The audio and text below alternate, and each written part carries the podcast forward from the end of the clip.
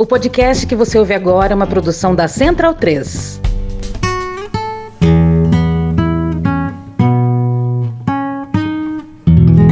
Ai, meu sobrinho aí, ó. Toca pra caralho, porra.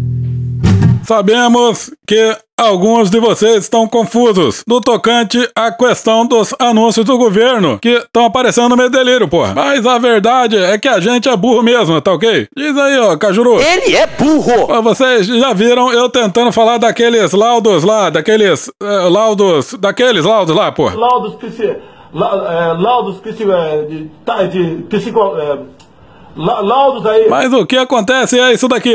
Quando a gente vai colocar anúncio nesses negócios aí de, de internet, a gente não caracteriza como governo, porra. Então a gente vem aqui queimar dinheiro público, já que a gente sabe que nenhum de vocês vai mudar de opinião, porra. Na verdade, a gente quer irritar ele só, né? Pera aí, a gente tá dando dinheiro pra esses caras, não tá errado isso aí não?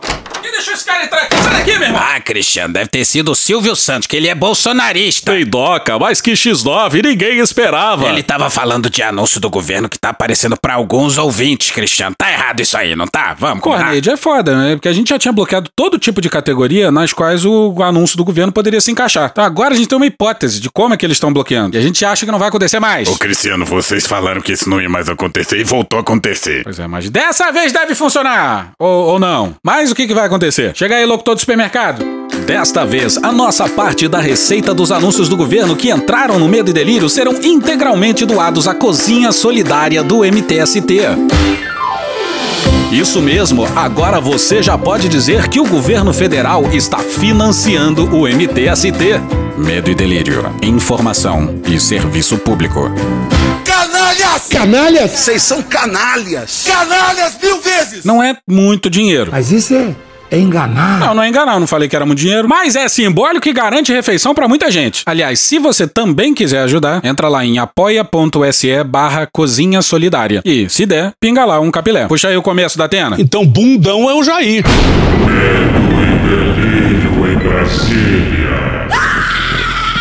É uma canalice que vocês fazem.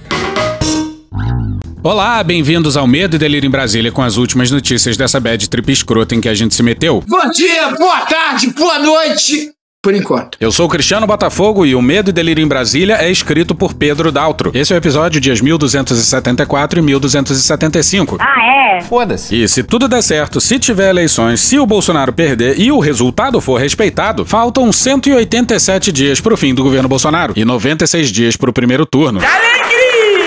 Enfia no rabo, gente. Ó, como o cara é grosso. Bora passar raiva? Bora! Bora! Bora!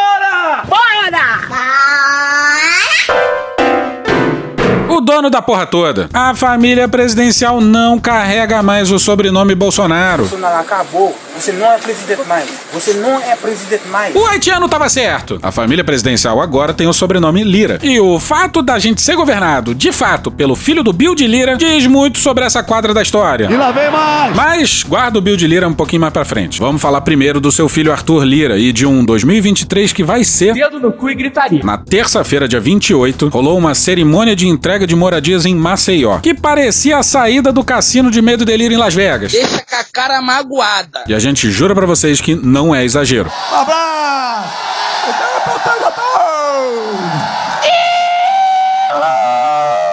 E foi droga, hein? Mais um Ihu pra coleção.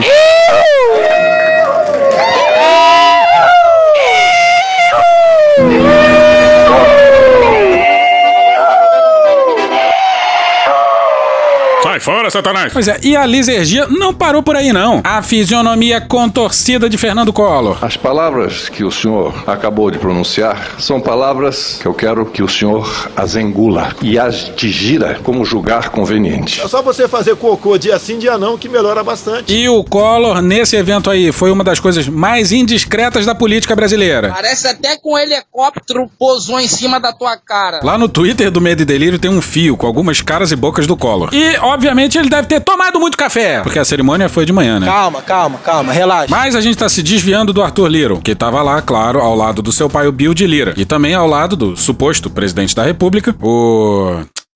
Aquele cara, como é que é o nome do cara? Jair Bolsonaro! Susto, caralho! Quem tava lá também era o prefeito de Maceió e tá vestido como quem vai comprar o pão da padaria. Aquele pão cheio de bromado é o pão lá do Leblon. Sai daqui, cara! E olha como ele mostra quem manda lá em Brasília. Eu sou o dono da porra toda, me marcando e comentando, querendo beijar na boca. Ah, e também exagerou, né? Mas olha como ele mostra quem manda lá em Brasília. Nesse tempo de polarização política. Polarização, sabe o que é polarização? É meu pau em sua mão. Polarização política e muito ódio disseminado. Caralho! Jair! Nós não podemos nos curvar às versões e às fake news. Eu acho que até o fake news é válido, com todo respeito. Que tentam impor, pôr, pôr, pôr toda a dificuldade a um governo que pensa no seu povo e naqueles que são menos favorecidos. Pô, pô, pô, pô, pô.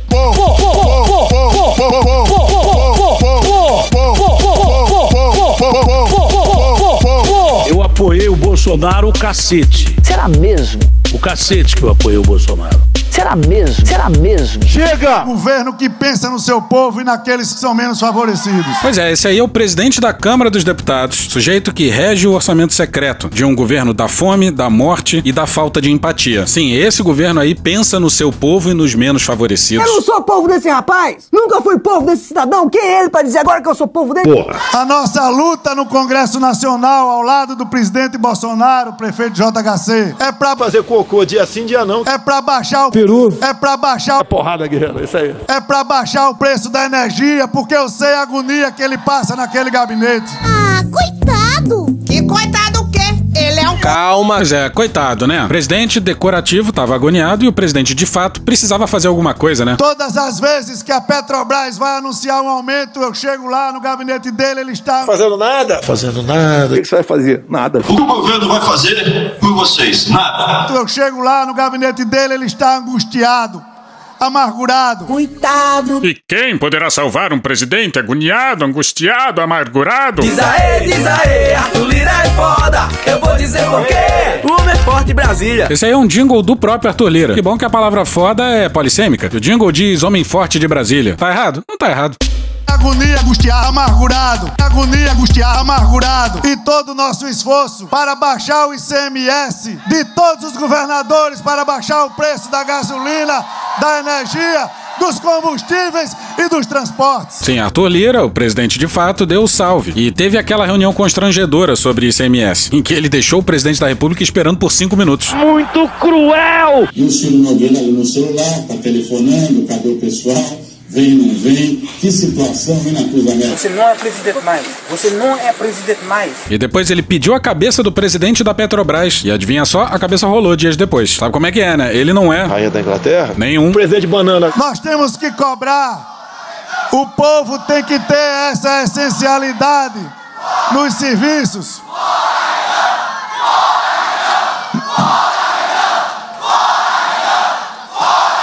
Pois é, sim, aquele Renan. O Renan na comissão. Esse Renan mesmo. O Renan na comissão. E se alguém tem dúvida de que o Lira é quem manda de fato, vão aí duas notícias. Manuel Ventura, Malu Gaspar, Bruno Rosa e Vitor da Costa no Globo no dia 28. Desde que a indicação de Paz de Andrade foi confirmada por Bolsonaro, Lira se reuniu e conversou por telefone com diversos executivos de mercado para convidá-los para compor o conselho da companhia. Olha só! Mas que filho da puta! Olha aí, veja você! Pois é, o Lira se apossou do orçamento federal e agora da Petrobras. Chegou o dono da porra toda pra cima! Ele derrubou o presidente e tá dando uma de headhunter da estatal. Mas vamos passar para a segunda notícia. Tiago Prado no dia 26 no Globo.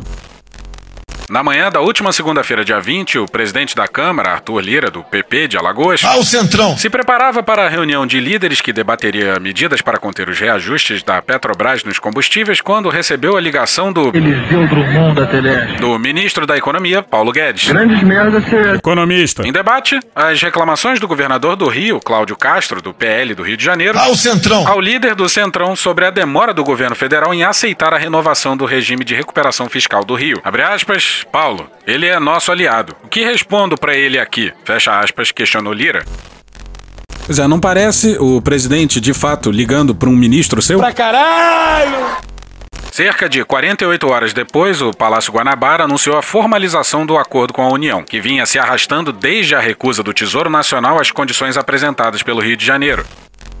O Cláudio Castro já vinha implorando isso pros Bolsonaro e nada. Mas aí ele foi em quem manda de fato. Arthur Lira é foda, é forte Brasília. E se alguém acha que com uma eventual eleição do Lula vai ser um mar de rosas. Tá errado. São 10 anos de brutal crise econômica e social, de instabilidade política permanente, de desastres ambientais sem precedentes, de ameaça direta à democracia e à vida. O principal perigo é achar que uma eleição vai resolver isso. Que derrotar Bolsonaro eleitoralmente vai significar derrotar o bolsonarismo. Não vai. Quem assumir no lugar do Bolsonaro também vai assumir os problemas deixados pelo Bolsonaro, toda a destruição gerada pelo Bolsonaro. E aí isso vai afetar a popularidade do próximo presidente. E aí ele teria dificuldade para governar, não faria um governo tão bom assim, e isso ajudaria o Bolsonaro a voltar ao poder no futuro? Será que é por aí? E se isso acontecer, a gente vai lidar com um período ainda mais desastroso do que foi esse mandato do Bolsonaro. Enquanto isso, no mundo de Paulo Guedes. O Brasil pode estar iniciando um ciclo longo de crescimento de 3%, 3,5%, 4%, 10 anos seguidos, 10 anos seguidos, 10 anos seguidos. Se nós tivermos a capacidade de manter o caminho da prosperidade, manter o rumo, manter o ritmo. Ele vive em outro Brasil, num Brasil paralelo. Volta lá, Partolheira. O presidente da Câmara, Arthur Lira, do Progressistas de Alagoas, articula uma manobra para manter o controle do orçamento secreto em 2023, independente do resultado da eleição para o Palácio do Planalto. A estratégia envolve o manejo de uma cifra estimada em 19 bilhões de reais para verbas de emendas parlamentares no ano que vem, e foi planejada pelo político para garantir o poder sobre os recursos orçamentários no caso de eventual vitória do ex-presidente Luiz Inácio Lula da Silva do PT na disputa de outubro. Ou seja, vocês percebem a loucura?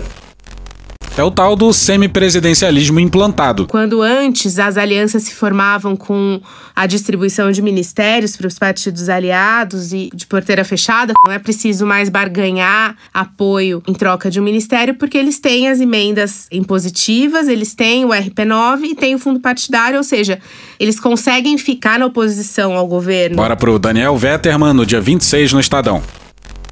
A cúpula da Câmara se movimenta para embutir na Lei de Diretrizes Orçamentárias de 2023 ou em resolução do Congresso uma regra que obriga o presidente da Comissão Mista de Orçamento e o relator da LDO a assinarem as indicações das emendas do orçamento secreto. E malandro é malandro, mané, mané. Hoje, apenas o relator geral do orçamento tem essa função. Malandro é o gato que come peixe aí à praia. Na prática, a manobra coloca na mão de três pessoas, duas afinadas com lira, a definição sobre quais deputados e senadores poderão indicar verba do orçamento secreto. Pode isso, Arnaldo! Os dois políticos que devem entrar agora no processo são aliados do atual governo e podem garantir à Lira a administração dos recursos. A ideia é que esse sistema continue em operação mesmo se o presidente Jair Bolsonaro for derrotado nas urnas, e ainda que Lira não seja reeleito para comandar a Câmara. O deputado está em campanha para ser reconduzido ao cargo em fevereiro e oferece aos aliados justamente a liberação desse dinheiro.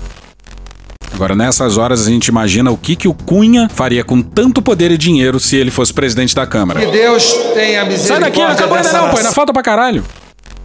O perfil de quem estará à frente do orçamento do próximo ano explica o movimento de Lira. O relator geral é o senador Marcelo Castro, do MDB do Piauí, aliado de Lula. Ah, agora eu entendi! Castro será o responsável por carimbar as emendas de 2023. Já o presidente da Comissão Mista de Orçamento, o deputado Celso Sabino, do União Brasil do Pará, é próximo ao Palácio do Planalto e foi escolhido a dedo por Lira. Dedo no cu e gritaria, dedo no cu e gritaria. O senador Marcos Duval, do Podemos, do Espírito Santo. Ô, ô, Marco, Marco, Marco Rogério. Não, é outro Marcos. Que isso? Revolução das vírgulas, jogar anarquia nessa merda? Fala pau no cu. Que isso? Pau no seu cu. Caralho, grosseria. Bando de pau no cu que vocês são? Chegou! Chegou! Parou com isso agora!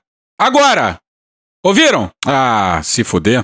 O senador Marcos Duval, do Podemos do Espírito Santo, relator da LDO, tem perfil governista e foi convencido de que as novas regras darão transparência ao processo, alvo do Supremo Tribunal Federal e do Tribunal de Contas da União. Teu cu! O TCU. Ele disse isso mesmo? É por isso que o Lira inventou uma PEC para anular decisões do STF tomadas de forma não unânime, que é uma das ideias mais bizarras do mundo. E olha que o que tem de ideia merda por aí não está no gibi. Pois é, nesse caso, o filho do Bill de Lira mandaria no legislativo, no executivo e, por fim, no judiciário também. Olha a merda! O que, que você falou na campanha mesmo, Bolsonaro? Não tô lembrando agora. Por isso, nós não integramos o Centrão. Ah, lembrei agora.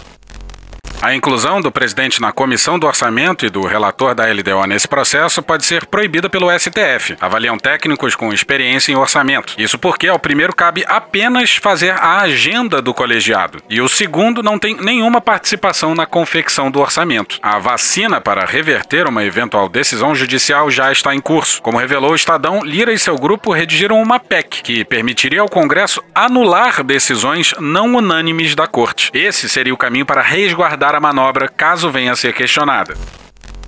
Pois é, uma filha da putagem. Mas, porra, convenhamos. O maluco é brabo. Quer dizer, não, não, não, não. O maluco é foda. Diz aê, diz aê, Arthur Lira é foda. E cínico pra caralho também, né?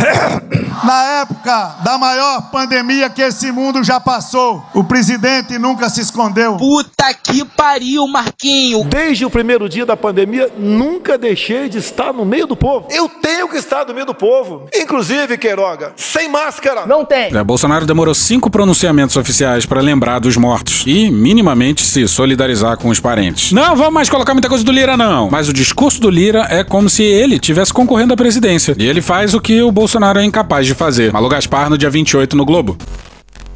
O presidente ignorou todas as recomendações do marqueteiro Duda Lima para a viagem que faria ao Nordeste entre quinta-feira e o sábado. Pois é, o Bolsonaro tá fazendo uma blitzkrieg no Nordeste. Por que será? Na região Nordeste, Lula tem 59% contra 19% do Bolsonaro. Entre o final da tarde e a noite de quarta-feira, Lima fez uma apresentação propondo que Bolsonaro dedicasse todas as oportunidades que tivesse no Nordeste para fazer a defesa do Auxílio Brasil e de outras iniciativas que geraram emprego, para tentar virar o voto de eleitores que hoje decidiram abraçar a candidatura do ex-presidente Luiz Inácio Lula da Silva do PT. Chupa que a cana é doce, meu filho. Depois de assistir à apresentação, Bolsonaro elogiou o plano e disse ter concordado com tudo. Lá vem besteira. Lá vem besteira. Mas, Sou ousado. nos dias seguintes, o esperado foco total no social virou uma sequência de falas a respeito do caso Milton Ribeiro, das suspeitas infundadas do presidente sobre as urnas eletrônicas e da guerra de bastidores com o Supremo, ao invés de programas sociais ou de realizações do governo, que acabaram deixadas de lado. Qual o principal feito do seu governo? Há pouco tempo você não via as cores verde e amarela por aí. Hoje não é, é- Você vê em qualquer lugar. E é bizarro como tudo que tem pra dar errado dá muito errado nessa missão divina do Messias. Deus é um cara gozador, adora brincadeira. Agora sim, vamos de Bill de Lira, o pai do Arthur Little. Meu pai é foda, eu sou fodinha. Todo mundo que falou na cerimônia louvou o Bill de Lira, que era senador até 2018, mas perdeu a eleição com duas vagas ao Senado. Se fodeu. E sabe quem se elegeu em uma das vagas? O Renan na comissão. Aí, em 2020, ele virou prefeito de um município com 8 mil habitantes. E agora vai falar o prefeito do pequenininho município de Alagoa, Barra de São Miguel. É tão pequenininho. Mas sabe por quê? O prefeito da Barra de São Miguel vai falar? Meu pai é foda, eu sou fodinha. Cara, porque quem manda no Brasil é o filho dele. A gente jura que o Bill de Lira tava com um paletó uns quatro números acima do seu, máscara no queixo, e não só enquanto falava, e um boné do New York Yankees. Atenção, rolê aleatório. Eu vou contar uma história, presidente. Desculpe. Senta que lá vem. Merda! Vou contar uma história, presidente. Nesse momento aí de silêncio, alguém oferece outro microfone. E o Bill de Lira nega duas vezes com o dedo em riste.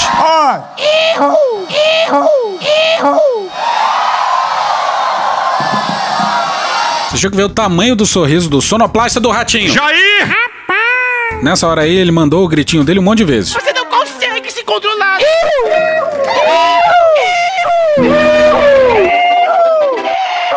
Ele não consegue se controlar e de vez em quando nem consegue fazer cocô também. É só você fazer cocô dia não, dia não, dia não, dia não, dia não, dia sim que melhora bastante. E aí, alguém na plateia falou alguma coisa que o Bill de Lira não gostou. E olha!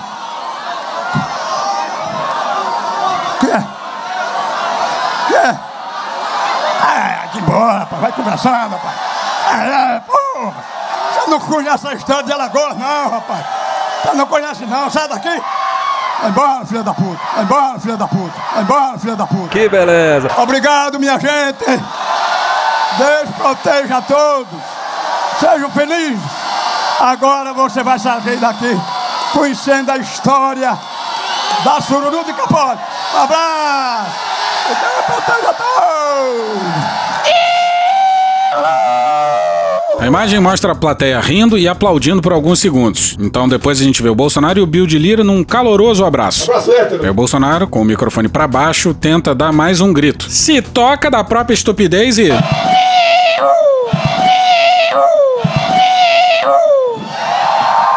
Achou que não teria fala do colo? Achou errado, otário? Pois é, tirem as crianças da sala. O meu abraço e o meu carinho, na certeza de que estaremos sempre juntos, como junto está aqui conosco hoje o deputado Cabo Bebeto. Peraí, duas coisas. Primeiro, Medelira é em vinil. E segundo, Cabo Bebeto. Esse deputado, que se chama Cabo Bebeto, é um egresso das fileiras da Polícia Militar. Supõe-se, como supôs o deputado petista Paulão, que ele teve informações privilegiadas, ou seja, ele está sugerindo que o deputado Cabo Bebeto tirou essas informações da Polícia Militar. E ele gravou um vídeo dizendo propositalmente qual era o hotel em que o presidente, ex-presidente Lula, ficaria, qual era o trajeto que ele faria, qual era o horário que ele chegaria, tudo isso. A preocupação da segurança soma-se, então, à preocupação com a eventual participação de integrantes das polícias militares no abastecimento de informações, na divulgação de informações que eles não querem ver divulgadas por essa questão de segurança alegada. Volta pro colo. Infelizmente. Ele me ligou pedindo, presidente, que transmitisse a Vossa Excelência Peste bubônica, raiva, rubéola, tuberculose, cachumba, difteria. o abraço dele, a consideração, porque ele é um daqueles que vem trabalhando arduamente pela sua. Atenção, é agora que o bicho vai pegar. Pela sua. Não posso falar em campanha. Mas eu diria, pelo seu governo. Caralho! E o Collor foi de moto, um perigo. O presidente também, claro. Mais uma motociata em dia útil e horário de expediente. Mais uma motociata sem capacete. Sem a PRF fazer nada. Uma hora de motociata. E o que eu ouvi, e todos ouviram, foi, foram gritos de alegria e de dizendo. E de dizendo: Bolsonaro! Bolsonaro! Bolsonaro! Bolsonaro! Bolsonaro! Foi constrangedor. Pois é, a nova política, porra! É Collor, é Arthur Lira, é Bill de Lira. Tem tudo para não dar certo. Diz aí, Cecília. A gente tá fudido. A gente tá muito fudido. Ele tanto pediu. Por isso que eu quero que o povo se arme. É escancarar a questão do armamento aqui. Eu quero todo mundo armado. Bora pro Vitor Farias no dia 28 no G1. O número de pessoas com certificado de registro de armas de fogo cresceu 474% durante o governo de Jair Bolsonaro. Tem um idiota, ah, tem que comprar é feijão. Cara, você não quer comprar fuzil? Não enche o saco quem quer comprar. Tem que todo mundo comprar fuzil, pô. Na matéria do G1 tem um gráfico absolutamente espantoso do número de registros ativos de armas CAC. De 2005 a 2016, a linha se mantém estável, anda meio de lado, vai de 13 mil a 55 mil, que já é um aumento bastante expressivo. Em 2017 chega a 117 mil, mas a partir de 2018, ainda com o Temer, a linha explode rumo ao céu de 2019 para cá. Nós batemos recorde ano passado em relação a 2019, né? De mais, acho que 90% de venda de armas. Tá pouco ainda, tem que comentar mais. E vai explicar para qualquer militar gringo, não vale os americanos e a tara armamentista que eles têm, que os militares brasileiros se elegeram democraticamente no voto. Mais ou menos. E no poder abriram mão do monopólio de controle que o exército tinha sobre armas e munições. O, o- a obsessão armamentista desse governo. Por exemplo, o que- se fizer um levantamento do que está sendo faturado pela, pela indústria de armas e munições, eu não estou nem falando aí no, no resultado catastrófico que isso está tendo para aumento de homicídios na região amazônica, nem nada. Assim, cat- é catastrófico e simplesmente dar um, um derrame de armas na mão da sociedade é, é algo catastrófico. Aí nós, nós vemos o que está acontecendo nos Estados Unidos e o que está acontecendo aqui no Brasil. Mas eu, eu não me surpreenderia de lobbies, de lobbies, é, é, é, até porque tem muito militar da reserva que e faz uma porta giratória aí, sai das Forças Armadas e vai direto para Pra indústria de armas. Para a indústria de armas. Esse- Exército nenhum no mundo acha uma boa ideia a população civil se armar. Não tem como não dar errado. Vai dar errado. E quem queria distribuir fuzis para os seus compatriotas era o Hugo Chaves, que eles tanto criticam. Em 2018, antes de Bolsonaro assumir, o número de pessoas com registros CAC era de 117.500, ou seja, 56 brasileiros a cada 100 mil possuíam licença para armas. Agora, há 673.800 registros. Isso quer dizer que a cada 100 mil pessoas, 314 têm autorização. E vamos a Isabel Figueiredo, Ivan Marques e Davi Marques, pesquisadores do Fórum Brasileiro de Segurança Pública, que acabou de publicar um compilado de dados sobre o tema. Abre aspas, em síntese, há um conjunto de ingredientes que desconsideram as evidências científicas sobre o impacto de longo prazo que armas de fogo e munições exercem na sociedade brasileira e que preparam o país para um cenário literalmente explosivo. Fecha aspas. O caos vem aí. É o caos. Pois é, esse governo vive uma cruzada insana contra a ciência. A pandemia foi um exemplo mais do que claro E disso. o elemento chegava com malária e covid e era tratado com hidroxicloroquina e ficava bom. E sim, o cenário é explosivo, porque arma em casa é uma merda, mas parte dessas armas vão parar na mão de criminosos. O Instituto Sou da Paz analisou armas desviadas e apreendidas no estado de São Paulo. E olha isso aí, ó. matéria não assinada no Fantástico no dia 13 de fevereiro desse ano, intitulada Exclusivo: Armas compradas legalmente vão parar nas mãos de criminosos, aponta levantamento. Eu tô passada, chocada.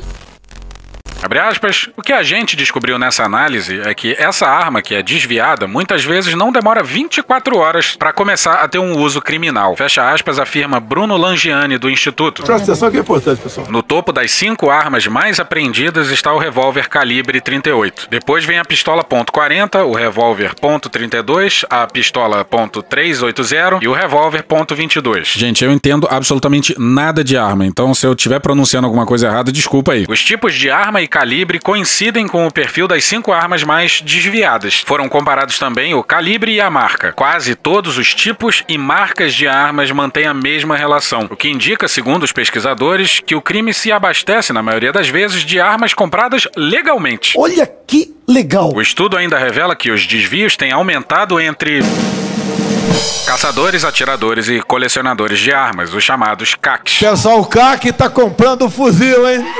Uma terrível coincidência dos infernos! Pois é, e nessa brincadeira aí, as facções do tráfico de drogas agradecem. Esse é o salve que o comando tá passando. Bora pro Rogério Pagnano, dia 15, na Folha. Durante as operações de combate ao crime organizado no transporte público realizadas nesse mês na capital, a Polícia Civil de São Paulo apreendeu uma série de armas de fogo entre fuzil, submetralhadora e pistolas de vários tipos, além de farta munição em endereços ligados a supostos membros do PCC. Para a surpresa dos policiais, Tu tava fora do Brasil, irmão? Vai começar a putaria! todo o armamento estava registrado legalmente em nome de CACs. Puta que pariu! Abre aspas, isso nos preocupa, porque a gente acredita que os criminosos possam estar usando essas armas por meio de laranjas. Acha? Que se valem das condições que têm para conseguir um CAC, fecha aspas, disse o delegado Fernando Santiago, do DENARC. E de laranja, Bolsonaro entende. Eu sou um cara de negócios. Eu faço dinheiro, eu faço. Pois é, mas quem poderia imaginar, né? E o mais bizarro, tudo isso com a bênção do Exército Brasileiro. Se o nosso governo falhar, errar demais, porque todo mundo erra, mas se errar demais, essa conta irá para as Forças Armadas. Errou! E o que não falta são pesquisas mundo afora ligando o aumento do número de armas ao Caos! A quem interessa o caos no Brasil? De acordo com o promotor Lincoln Gakia, o serviço de inteligência do GAECO já tinha detectado ordens de integrantes da cúpula do PCC para compra de armas por meio de CACs pelo custo e pela facilidade. Abre aspas, não vou revelar informações de investigações em curso, mas nós já tivemos informação de que eles estavam usando sim laranjas diante da facilidade para se tirar um certificado de atirador colecionador. Fecha aspas. Pois é, o que que é mais fácil? Comprar arma na mão de um contrabandista ou ir na loja e pegar? Extremamente fácil. Pode até ser mais caro que vale a pena. O maior estado do Brasil em termos de população é o que tem mais CACs. Até aí tudo bem, normal, é o esperado. Mas olha quem vem na sequência. O mais populoso estado do país, São Paulo, é seguido pelo grupo que inclui Paraná e Santa Catarina, 16% do total. O outro estado do sul do país, Rio Grande do Sul, representa 11% do total. Ou seja, apesar de ter 14% da população brasileira, segundo dados do Instituto Brasileiro de Geografia e Estatística, o IBGE, de 2021, a região sul tem 25% dos registros CAC no Brasil. Sim, correlação não implica necessariamente causalidade, mas a região mais bolsonarista do país é que mais se armou. Não quer ajudar, cara? Fica na tua. O Solito vem aí, hein? Os dados mostram que há mais armas de fogo em poder de particulares do que em estoques institucionais de órgãos públicos, como as polícias civis, federal, rodoviária federal e guardas municipais, além de instituições como tribunais de justiça e Ministério Público. Agora, vocês entenderam a loucura em que a gente se enfiou e continua se enfiando? Vai dar merda, vai dar merda. Abre aspas, podemos considerar que o total de armas de fogo em acervos particulares é de 4.429.396, entre registros regulares, Sinarme e Sigma, e irregulares no Sinarme. Entre outros aspectos, isso significa dizer que de cada três armas de fogo em estoques particulares, uma está em situação irregular. Fecha aspas, afirmam os pesquisadores. Numa imbecilhão de cores, verde e amarelo, o renascimento do patriotismo em nosso Brasil. Toca o hino aí, porra!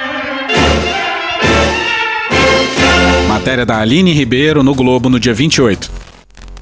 O Brasil é o país com o maior número absoluto de homicídios do planeta. Ah, cara, quem fala de eu não tô com governo, tá vendo? E ocupa a posição de oitavo país mais violento do mundo, de acordo com o ranking do Escritório das Nações Unidas sobre Drogas e Crime. Com 2,7% da população do planeta, responde por 20,4% dos 232.676 homicídios registrados em 2020 em 102 países pelo órgão.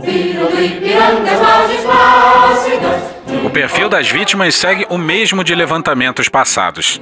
Negros, 77,9%. Com idade entre 12 e 29 anos, 50%. Do sexo masculino, 91,3%. Presta atenção que é importante, pessoal. A ampla maioria das mortes, 76%, foi com uso de arma de fogo. Pois é, e todo mundo que aplaude essa desgraça tem culpa no cartório.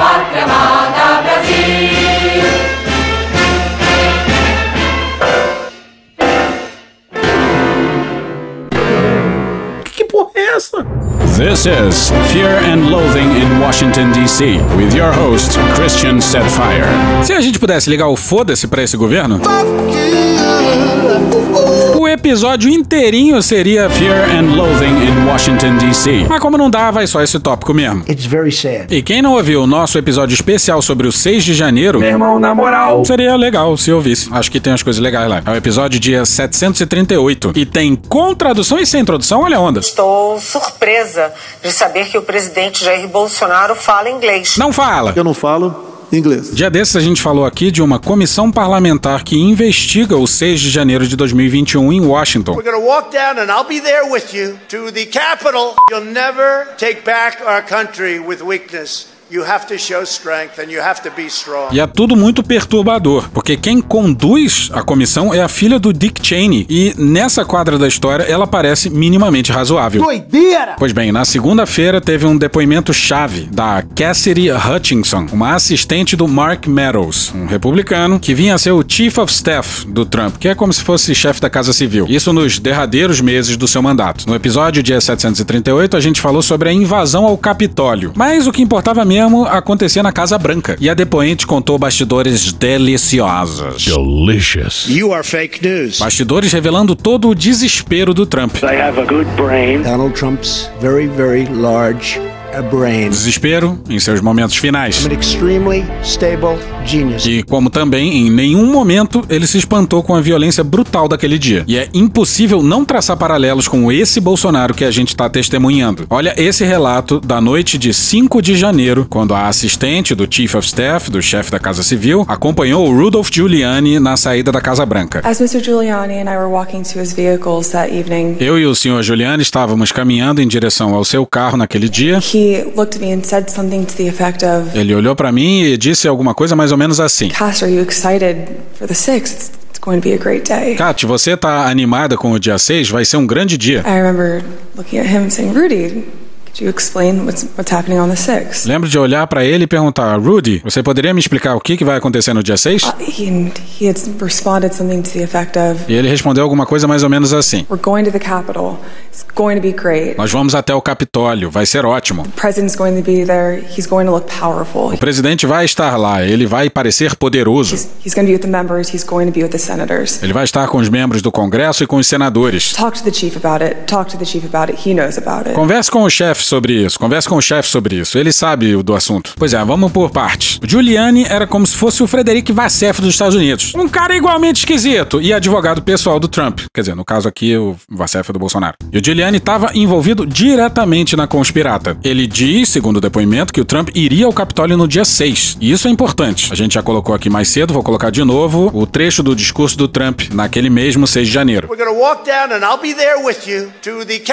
Nós vamos caminhar até o Capitólio e eu vou estar lá com vocês. Pois é, aí em determinado momento do depoimento da Liz Cheney, tocou-se gravações de policiais no dia 6. E olha como o clima tava na suavidade. Em volta do Capitólio, onde, mais tarde, cinco pessoas perderiam a vida. Dessa vez eu vou traduzir em cima. 8736 com a mensagem que um indivíduo tá com uma arma na cintura do lado direito.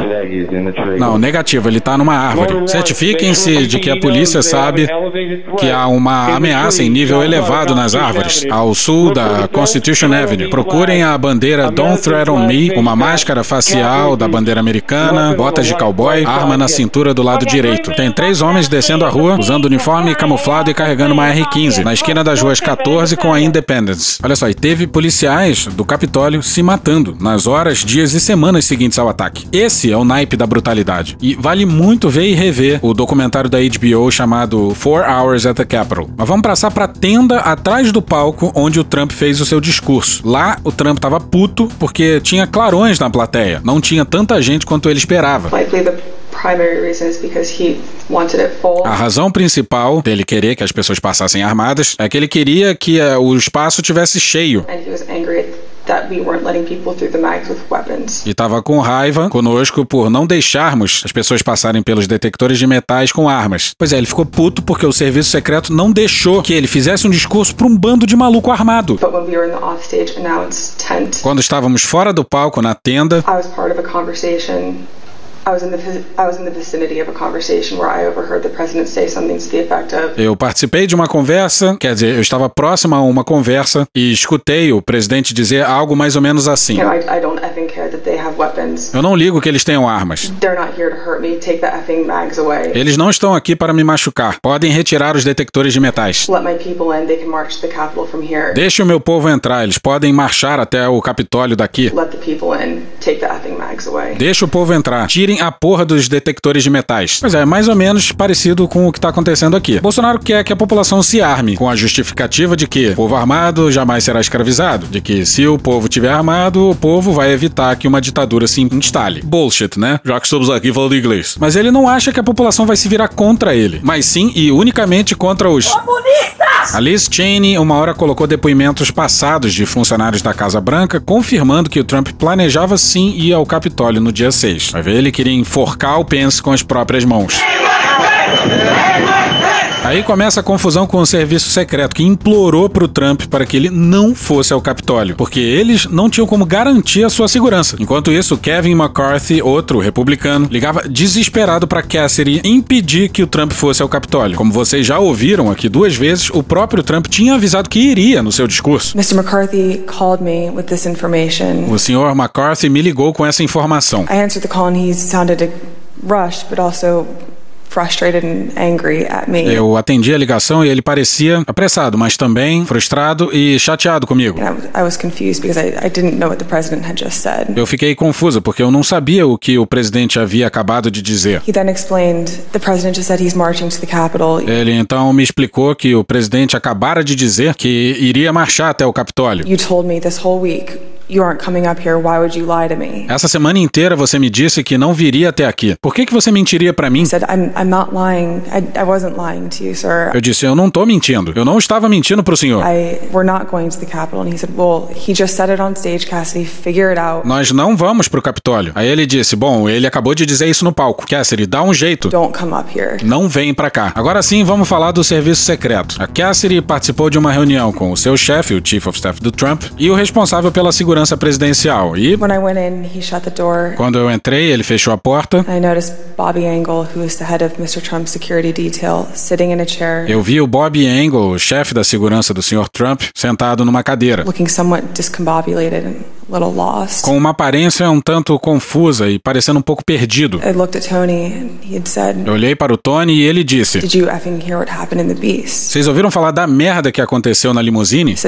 No, Tony, I, I just got back. Eu disse: Não, Tony, eu acabei de voltar. What happened? O que, que aconteceu? Tony proceeded to tell me that O Tony continuou e então me disse que when the president got in the Beast, quando o presidente entrou na he limusine, was under the impression from Mr. Meadows ele tinha a impressão, baseado no Sr. Meadows, that the off the record movement to the Capitol was still possible que o movimento não oficial até o Capitólio ainda era possível. and likely to happen, but that Bobby had more information. E passível de acontecer, mas que o Bob teria mais informações. So the gotten into the vehicle with Bobby, Então, logo que o presidente entrou no veículo com o Bob, he thought that they were going up to the Capitol. ele achou que estavam indo até o Capitólio. And when Bobby had relayed to him, we're not, don't have the assets to do it, it's not secure, we're going back to the West Wing. E quando o Bob comunicou a ele que não vamos, não existem meios para isso, não é seguro, vamos voltar para a ala oeste da Casa The Branca. president had O presidente teve uma reação muito forte, muito raivosa a isso. Tony described him as being irate. Tony o descreveu como furioso. The president said something to the effect of, I'm the effing president, take me up to the Capitol now. O presidente disse algo como: Eu sou a porra do presidente, me leva pro Capitólio agora. Quem manda sou eu. Eu tenho poder de veto ou você é um presidente banana agora? O presidente sou eu, não abro mão da minha autoridade. Pois é, lembra demais, né? O que mais o Bolsonaro gostaria de fazer era adentrar o TSE no dia da apuração. To which Bobby responded, Sir, we have to go back to the West Wing. Ao que Bob respondeu: Senhor, precisamos voltar para a ala oeste da Casa Branca. The president reached up towards the front of the vehicle to grab at the steering wheel. O presidente então se esticou para a parte da frente do veículo para agarrar o volante do carro. Sim, o Trump tentou tomar o volante da limusine presidencial, mané. Sou ousado! Mr. Engel grabbed his arm, said, Sir, O senhor Engel então agarrou seu braço e disse: Senhor, Calma, filho da puta! Calma! you need to take your hand off the steering wheel. o senhor precisa tirar a mão do volante. We're going back to the West Wing. Nós vamos voltar para a ala oeste da Casa Branca. We're not going to the Capitol. Não vamos para o Capitólio. Mr. Trump then used his free hand to lunge towards Bobby Engel. O senhor Trump então usou a sua mão que estava livre para atacar Bob Engel. And Mr. when Mr. Renato had recounted this story to me, he had motioned towards his clavicles. E quando o senhor Ornato contou essa história para mim, disse que o senhor Trump fez um movimento em direção a uma de suas clavículas. Pois é, esse senhor Miyagi Laranja aplicou um golpe no chefe da segurança presidencial. Pois é, o fucking leader of the free world. E olha como Pat Cipollone, o conselheiro legal da Casa Branca, contou sobre um encontro com o chief of staff do Trump. I remember Pat saying something to the effect of, Eu lembro do Pat dizendo algo mais ou menos assim. Mark, we need to do something more. They're literally calling for the vice president to be effing.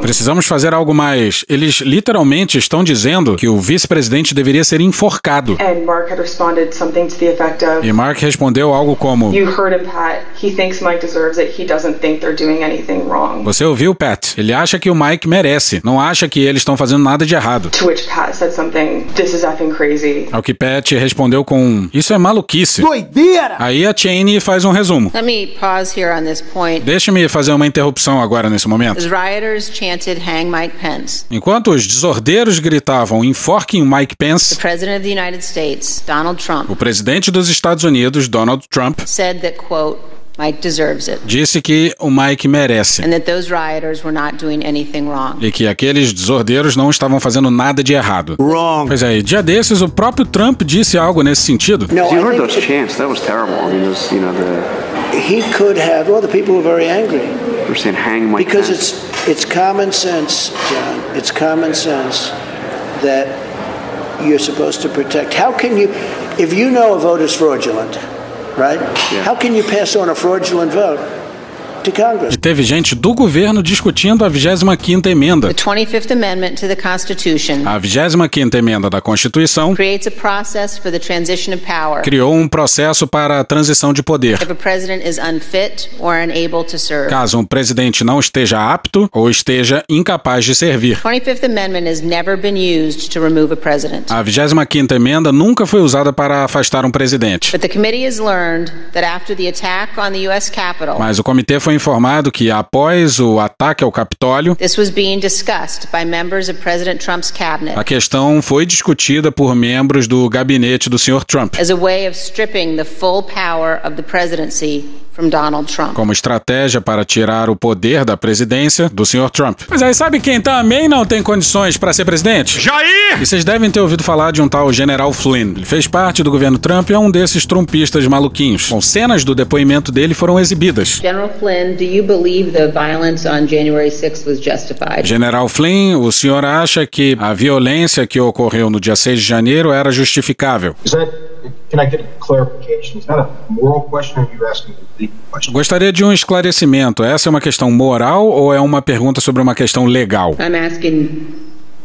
Estou perguntando as duas. Aí se passam, sei lá, 12 segundos de silêncio. I said, I, I said the fifth. Ele disse, eu disse a quinta. Essa é a quinta emenda da Constituição americana, que garante que nenhum indivíduo pode ser obrigado pelo governo a fornecer provas que o Do incriminem. you believe the violence on January 6th was justified morally? O senhor acha que a violência que aconteceu no dia 6 de janeiro se justifica moralmente? Take the fifth. Vou invocar a quinta emenda. You believe the violence on January 6th was justified legally? O senhor acha que a violência ocorrida no dia 6 de janeiro era justificável legalmente? Fifth. A quinta. General Flynn, do you believe in the peaceful transition of power in the United States of America? General Flynn, o senhor acredita na transição pacífica de poder nos Estados Unidos da América? Fifth. A quinta. Vai ter voto impresso. Porque se não tiver voto impresso, senão que não vai ter eleição. Acho que o recado tá dado. Aí todos esses vídeos aí sobre a- o comitê lá nos Estados Unidos estão num fio maravilhoso do jornalista Aaron Rupar. Nosso trabalho aqui foi só escolher as melhores partes e traduzir. E acabou. Ajuda aí, Cunha. Deus